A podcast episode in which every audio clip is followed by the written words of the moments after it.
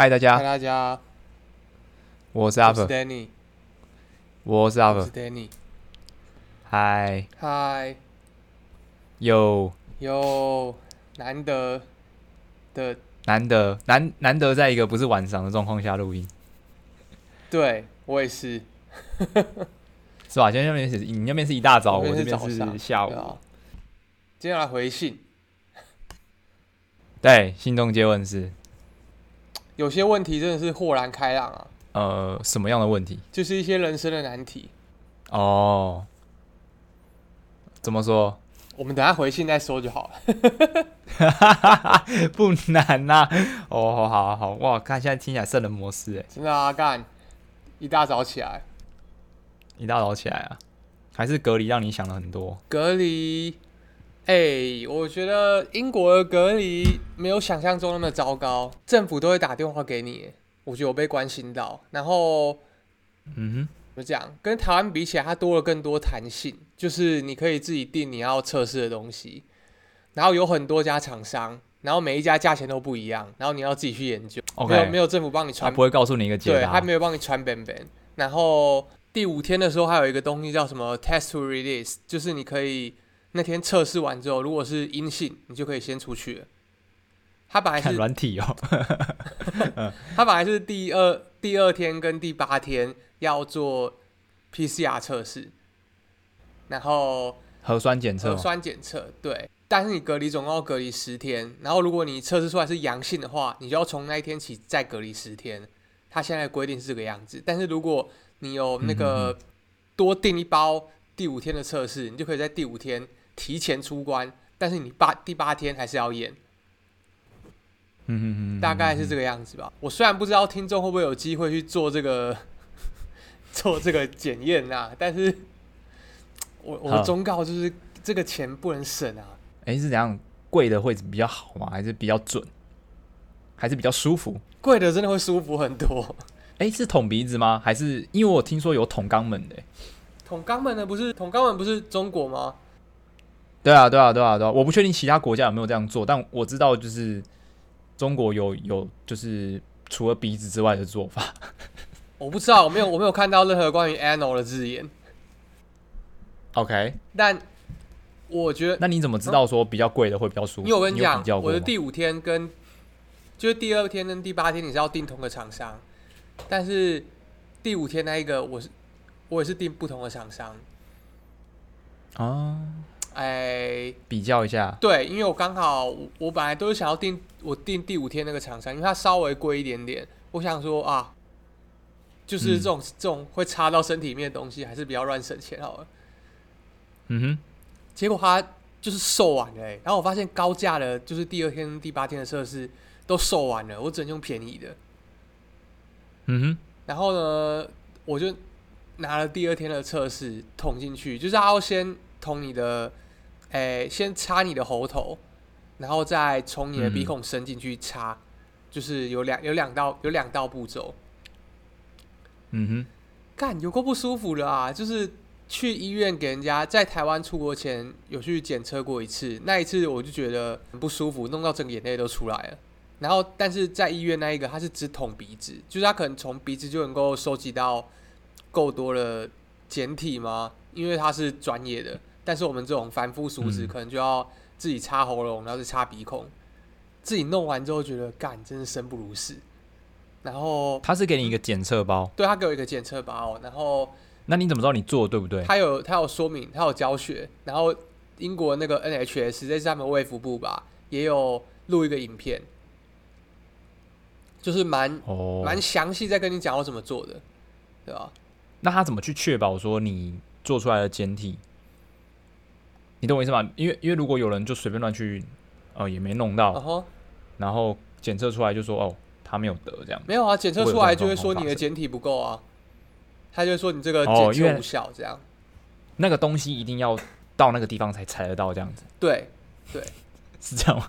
算是吧不知，道怎么确保说你已经到了那个地方吗？嗯，OK OK OK，对啊。然后故事就这样来到第五天，就第五天，因为它都是嗯当天才会寄给你那个测试包，然后第五天我拿到那个比较贵的测试包，它价钱大概是我之前那个两倍。哇，干，感觉超贵，干，没有感觉，怎样？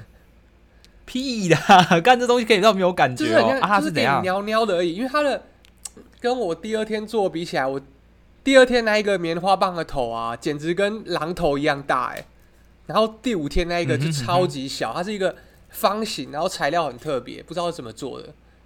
哇，美利诺羊毛之类的，哇，看 拿这种东西来测试是来做棉花棒，然后你放进去就哦，非常的好破许哦，我觉得这个。对，但总之就是觉得哦，花钱真的是真的是蛮 OK 的，是的对对对。但今天是第八天所以又回到那一个嗯跟榔头一样大的东西。哎，OK，辛苦了。不会啊，自己要。但总之结束之后你也出不去嘛？没有啊，我已经第五天的测完了啊、我现在已经是自由之身啊。我是说，就算你可以出去，你也不会想要在外面闲晃或干嘛，除非必要嘛？还是说你现在已经会去可能河边走走啊，或干嘛的？我现在就会去河边走走啊，就是不要去密，不要去室内空间就好吧。我觉得也还是要正常生活啊，不能够不能够嗯都把自己全部关在家里。而且还有一个重要的点，是因为我要开始找我住的地方了，我总要去看一下我未来可能住的地方长怎样吧。，OK，那会有会有那个房仲怎么跟你接洽吗？有有有有有，会有那个 agent，因为伦敦真的太大了，就是大伦敦地区嗯。大概是台北的六倍大、哎，台北市的六倍大，嗯，台北的确很小，嗯，对啊。嗯，然后啊，就在重新熟悉这些地名，大概这样吧。那那你现在有偏好嗯住哪一区吗？我要求很简单，就是要安全，然后找我觉得最好旁边有水，我就很开心了。哦，所以所以是那个 Zone One、Zone Two，你是没有没有很在意，Zone One 的话，我我会觉得太贵，这样子，嗯，Zone two 可能就是你 OK，的数字，对对，嗯，，OK。哎、但是你要，哎、你还是要考虑到之后 Office 如果开启的话，你通勤的时间嘛，对不对？我是觉得通勤一小时内我都还好啊，但我的同事跟我说，哦夏天的去夏天的地铁会很可怕。臭是不是他说有些线是没有冷气的，啊、干没办法想象。屌，真的。哎、但是他们夏天应该，我不确定呢、没有没有没有去过欧洲，夏天的气温有很低吗？除了热浪来之外，敢，听说会有一一整个一两个礼拜会蛮热的，嗯，但就是一两个礼拜，而且会很潮湿。从英国人口中说很热很潮湿，我不知道是可以到多糟啊。我刚看了一下，七月最高温二十二度，低温十三，雨天大概七天一个月。天啊，这些人真的没受过苦干哎、真的海洋性气候的干、可是我们都有冷气，我觉得不能这样讲，搞不好我到时候会觉得很热。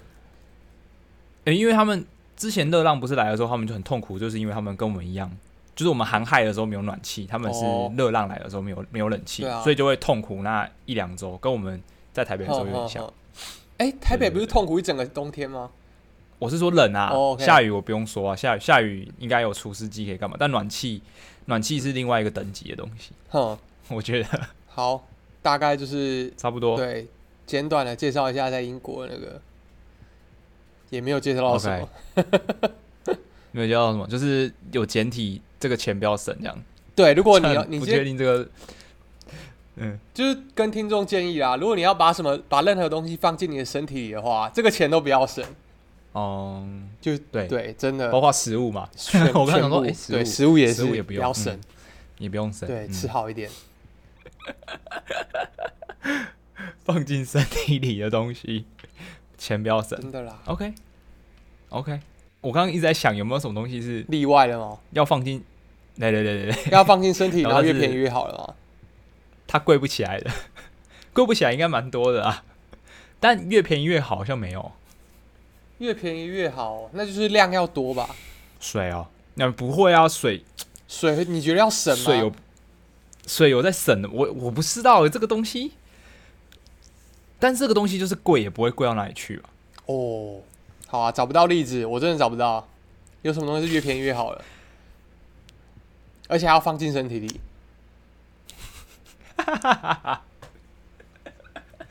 我觉得有些是用钱买不到的啊。哦，是啊，是啊。那要用钱买的里面，我觉得用钱买的里面就基本上定义了它可能会越越贵，代表会有某些趋向，不能说它越来越好。然后越便宜代表哦某些趋向，然后这趋向通常是越贵越好，然后越便宜越烂，这样。对，但到一定的，它是不是也是有一个边际？就是它到一定的程度之后，你要在网上就要花非常大的钱。哦哟，对啊，对啊，对啊，嗯，要不然就是再低下去，你就会冒非常大的风险。对，所以大部分人可能就落在一个啊安全的区间。啊，随波逐流啊！推荐你听我们 EP 二、EP 三，好久没有推荐了。哎、真的哎、可能有十集没有推对了。啊，干，重出江湖，来啊，继续推重出江湖。啊你！哎、你现在搬回新房间，乔迁自喜，乔迁自喜啊！觉得如何？跟大家说一下为什么 Danny 会问我这个问题。过年完之后，到三月初的时候，我的房间因为一些事情要整修，那原因跟我们跟我们的房子一点关系都没有，是楼下的住户一直在抱怨说，就是因为我们楼上在用水，导致他们楼下会一直漏水，就只要我们一用用水，他们就会漏水，然后房东就派人来检测这样子。然后后来检测的结果就是说，因为我们可能下意识都会觉得说，哦，可能是我们在排水的时候那些水的水管没有接好，导致我们排水的时候的水去渗到底下的房间嘛。但其实不是，是在我们打开水龙头的时候，水要从自然水管，然后进到我们的水龙头进水的那一个过程之中的水管有问题。因为推测是这样，就是说因为排水没有问题，因为他们就用一个很特别的颜色的那种色素的。应该说他们拿拿拿一个色素的那种，那叫什么东西啊？有点像是颜料，然后滴进我们的那个呃厕所那边，然后去测试，就是排下去的水，如果是会渗到他们房间的话，那他们房间的水一定也是那个颜色。但后来发现没有，所以师傅就判断是进水的问题。然后进水的水管呢，就位于我现在房间的地板的底下。然后，所以结论就是说呢，要确认这个进水的问题呢，就是要我房间的地板给敲开。然后要敲开的同时，我就必须先净空我的房间。所以我就先在三月三月初的时候，把我所有房间的家当跟家具全部都搬到客厅去，然后贵重物品全部放到 Ship 跟其他室友的房间。然后我就开始在客厅生活了起来。然后一个礼拜之后，师傅终于来了。然后师傅把地板敲开之后，发现啊，不是我们家的问题。嗨呀，嗨嗨呀，他干！妈的嘞！然后师傅就说先放在那里，因为房东就说要要证明给楼下人看嘛，说哎干不是我们破掉。然后他们就跟反正就跟楼下的呃住户敲很久，然后才说服他们是不是我们家。然后他们接下来功课就要去说服隔壁家，因为不是我们家就一定是隔壁家，然后去说服隔壁家的房东呢愿意去出钱，然后把他们家的地板也开一个洞，去看一下他们底下到底是不是他们的问题。所以那个洞呢打开来又，我记得过了好几天，然后之后要把它复原，然后复原完之后呢，因为底下的就是我跟房东争取，就是说，因为他把那个洞开了一个很大的洞，然后复原回去，其实基本上，基本上房东也觉得说要留一个留一个什么叫做有一个叫做有点像是地窖地窖的开关嘛，就是我现在房间有一个有一个底下有一个把手，然后拉起来可以直接看到底下的水管。然后我们想，呃，房东想说避免以后又要把，就是要有这样的纠纷的时候，又要把地板再打一个洞，就直接做一个呃地板的拉门。嗯，然后做完这地板拉门之后呢，房东就说顺便就把，因为那个木头地板其实很旧，就把那木头地板再铺一层，就是新的那个，有点像是拉皮嘛，就是铺一层新的地板的皮。对，嗯然后到这里还没有结束，OK，因为铺完之后呢，整个房间非常的臭，就是会有一些呃施工完的味道。然后施工完的味道，就是我一开始想说，不然我就放一些那个咖啡渣或者一些什么日常生活中可以去除异味的东西，然后想说等个两三天好了，就发现一点改善都没有，完全没有改善，那我就很绝望，我就开始去网络上找有没有可能可以消除气味的东西，对，然后我刚我那时候简直是着魔，就那时候有人跟我说。呃，活性炭可以，好，我就去买活性炭。然后买完之后呢，我就觉得说，我就很想要把这件事情赶快结束，因为我已经那时候我已经睡在客厅三个礼拜，干，然后 而且客厅就是你就睡在客厅就很奇怪，而且你所有的家人都在客厅，然后每天就是每天只要有人回来，基本上就他们就像走进你的房间一样，所以那感觉超别扭。嗯，然后所以我就很想要尽快解决这件事情，所以。就有又有人跟我说，他们推荐凤梨，凤梨皮，OK，不是凤梨本身啊，凤梨本身拿来去除气味，蛮蛮浪费食物的，一定是凤梨的那个皮，就跟苹果皮一样，就是你把它削掉那个皮。然后我就所以我就去附近的水果店，然后跟老板娘讲说有没有有没有不要的凤梨皮可以给我。然后老板娘超级热情，她说那边有一桶，你自己去挖。然后我进去他们的后场，又看到有一个放喷的那种蓝色的大大桶子。然后里面全部都是凤梨皮，然后我就徒手进去挖，那感觉超恶看。然后挖完之后，我就提两大袋回家，然后把它放把它放在一个容器里面，然后平铺在我的房间里面。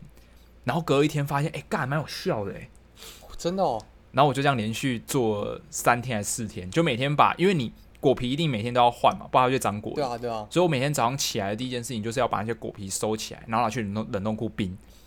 然后冰完之后呢，再把冰箱里面库存的果皮拿出来倒，然后倒完之后，你下班之后再上来，哎，下班之后再回来的时候呢，你就再顺便去水果店里面再提一个新的回来，干超级白痴，干你已经把在台北生存提升到另一个境界，真的。然后我就因为这样子获得了很多你知道除臭小知识。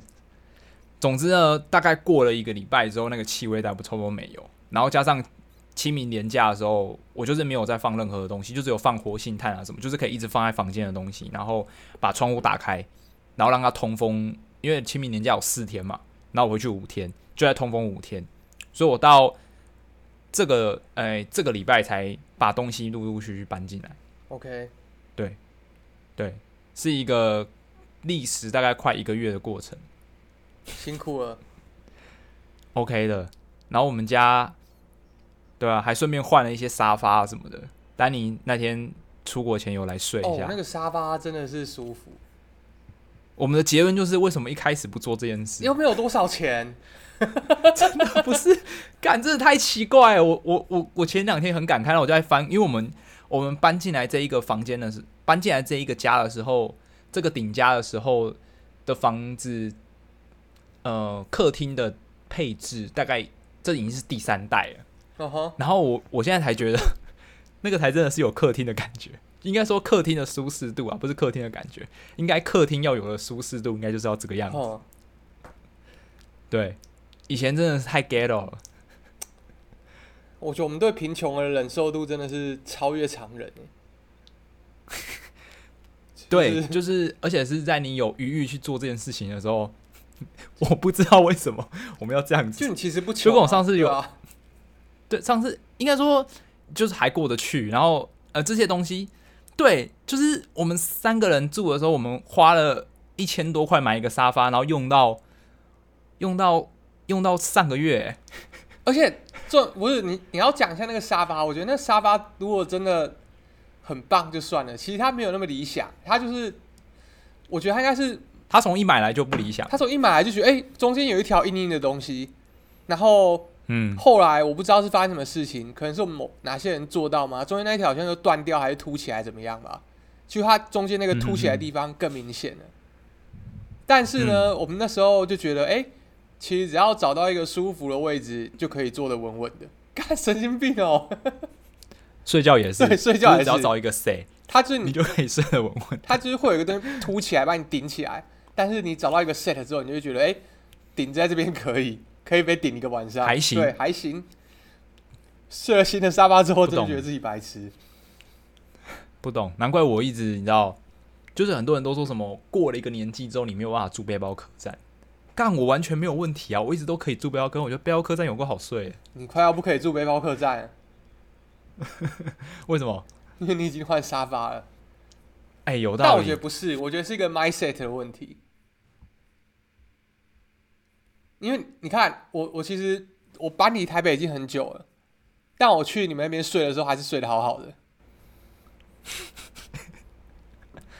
就是随时要回来那个过程是可以的。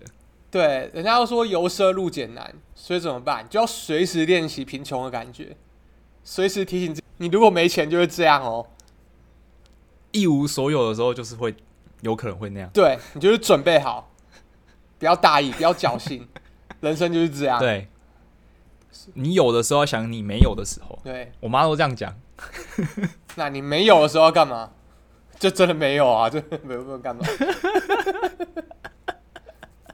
没有的时候你就会觉得说，哎，还好我有准备，哼，早知道你会来这招，哼，正常人去睡客厅一个月应该没有办法，骄傲的，真的而。且不是是你的家当全部都在客厅哦，那感觉超奇怪，那感觉真有够奇怪。但总之现在是舒服 OK 啊，对，搬回去就好了。而且嗯，而且我我那时候不是有发一个推说我我一直在想不透这件事情，想不通啊，这件事。为什么会有一种倾向是没有想要在台北让自己过得舒服？哦，就是照理来说，你的呃，对啊，你的累积、你的职涯、你的你在这边出车越久，你你其实越有越有机会让自己变得更舒服一点。但是我们一直都有一种倾向，就是没有想要让自己随着自己的累积，然后而让自己变得越来越舒服，在台北这个地方。我上次跟博瑞有聊到一件事、哎，就是我们跟嗯同学吃饭的时候，他就在聊说怎么样算长大，然后就是他问了问那一题啊，然后他这是另外一个大灾万、啊，大宅晚对啊、然后我们就觉得说，博瑞的大灾万。对嗯，就有种想要让自己维持这种，就是还是年轻人的心态，嗯，就是会不会我们嗯想要维持那种我们刚来台北的初心，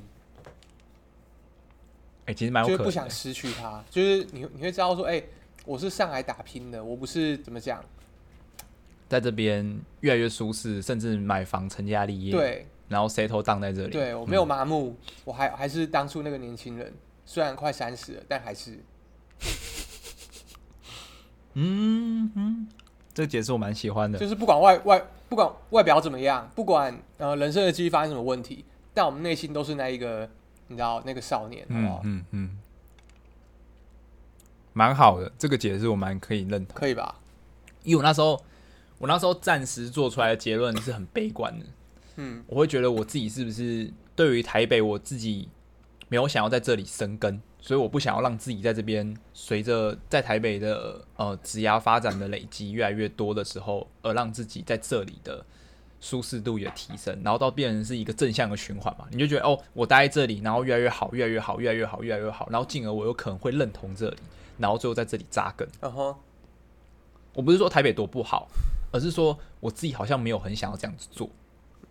嗯，那是我那时候是我悲观的认为，但我觉得你这个你你这个切入点，我觉得比较好。这个比较乐观一点看待吧。对，因为那时候我也只是，因为我还是想，我那时候还是想不透，我只是很很试图想要去找到一个原因，然后那是我那时候觉得可能的心情。嗯，嗯，还好你有录 podcast，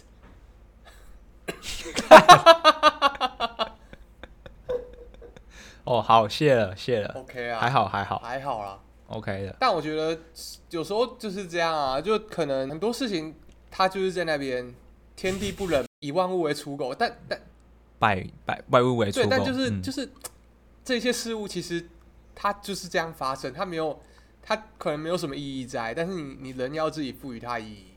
然后嗯，我觉得赋予嗯，它一个让自己好过一点的意义是很重要的，哎，这次没错，而且你会跟活着一样，嗯对好会更好，就是你想的不好也会也会更不好。好，今天这集差不多到这边了。对啊，我也觉得差不多了啊，留给大家细细品我们等下把那。个信的标题念一遍，然后你们再听前面感受一下，我们就是回你们这些，是吗？哎、我找到回信快速的方法了。就是我们做一个很大的 summary，对，就我违背初衷嘞，而且以后所有人问你，你都用这这一条。对啊，哎、请你去听 EP 五十四。这里有终极的解答。对，如果我哪天改变了，我们再跟你讲。共三小。好了，来来回信啊，好，来来回信。来，第一封我来好了。行，第一封是阿尼的来信，标题是“原来马克思的异化离我这么近”。嗨，阿粉 Danny，这是第二次写信给你们，现 但现在你们这么红，不知道是不是二零二一年才能听到我的这封信？对，真的是十分的抱歉啊，没有很红，但还是发生了这样的事没。错。我目前在外商公司担任设计师，北漂租屋，在台北奋斗了七八年。对 Danny 第一集所说的马克思的异化，到现在仍心有戚戚焉。我明白自己是个需要成就感的人，工作努力这么多年，原以为到了大公司有更大的舞台，向大家展现我的设计，成就感满满。但结果似乎还是无法得到真正的满足。有些时候会怀疑是不是太不知足，在人人称羡的外商公司上班，还这么欲求不满。和同事分享这样的想法，他们笑着说：“原来你还有梦啊！看来还被社会摧残不够，年轻人终究还是年轻人之类的话。”但说真的，回到现实面，碍于老家经济压力，最后还是告诉自己洗洗睡，明早起床继续当个小小螺丝钉。更正，小小小螺丝钉。或提醒自己别太专注于工作。劳动阶级的我们是永远无法得到满足的。利用下班时间做些自己想做的事情。信写到这里，我发现好像已经告诉自己答案了，但我还是想问问看，你们做 podcast 快一年，还有其他想做的事情吗？又或是你们已经找到该怎么调试心情的方法了吗？最后，谢谢你们像朋友一样的存在。无论是给新鲜人意见，还是北漂青年互相取暖，爆！谢谢你们，阿尼。OK，谢谢阿尼来信。谢谢来，这个阿尼啊，找到调试心情的方法了吗？他指的应该是劳动阶级这件事情，除了工作之外，又想要做什么的这种冲动，要如何去调试吗？我我不我不确定我理解有没有对，我觉得他感觉是我想说先跟你各对齐一下。我觉得他的困境比较像是个人自我实现跟现实的拉扯。嗯嘿，嘿，对，大概是这样。但我没有很确定他是想要在 do something，但是知道那个 something 是什么，还是不知道那个 something 是什么，只是很确定不是工作。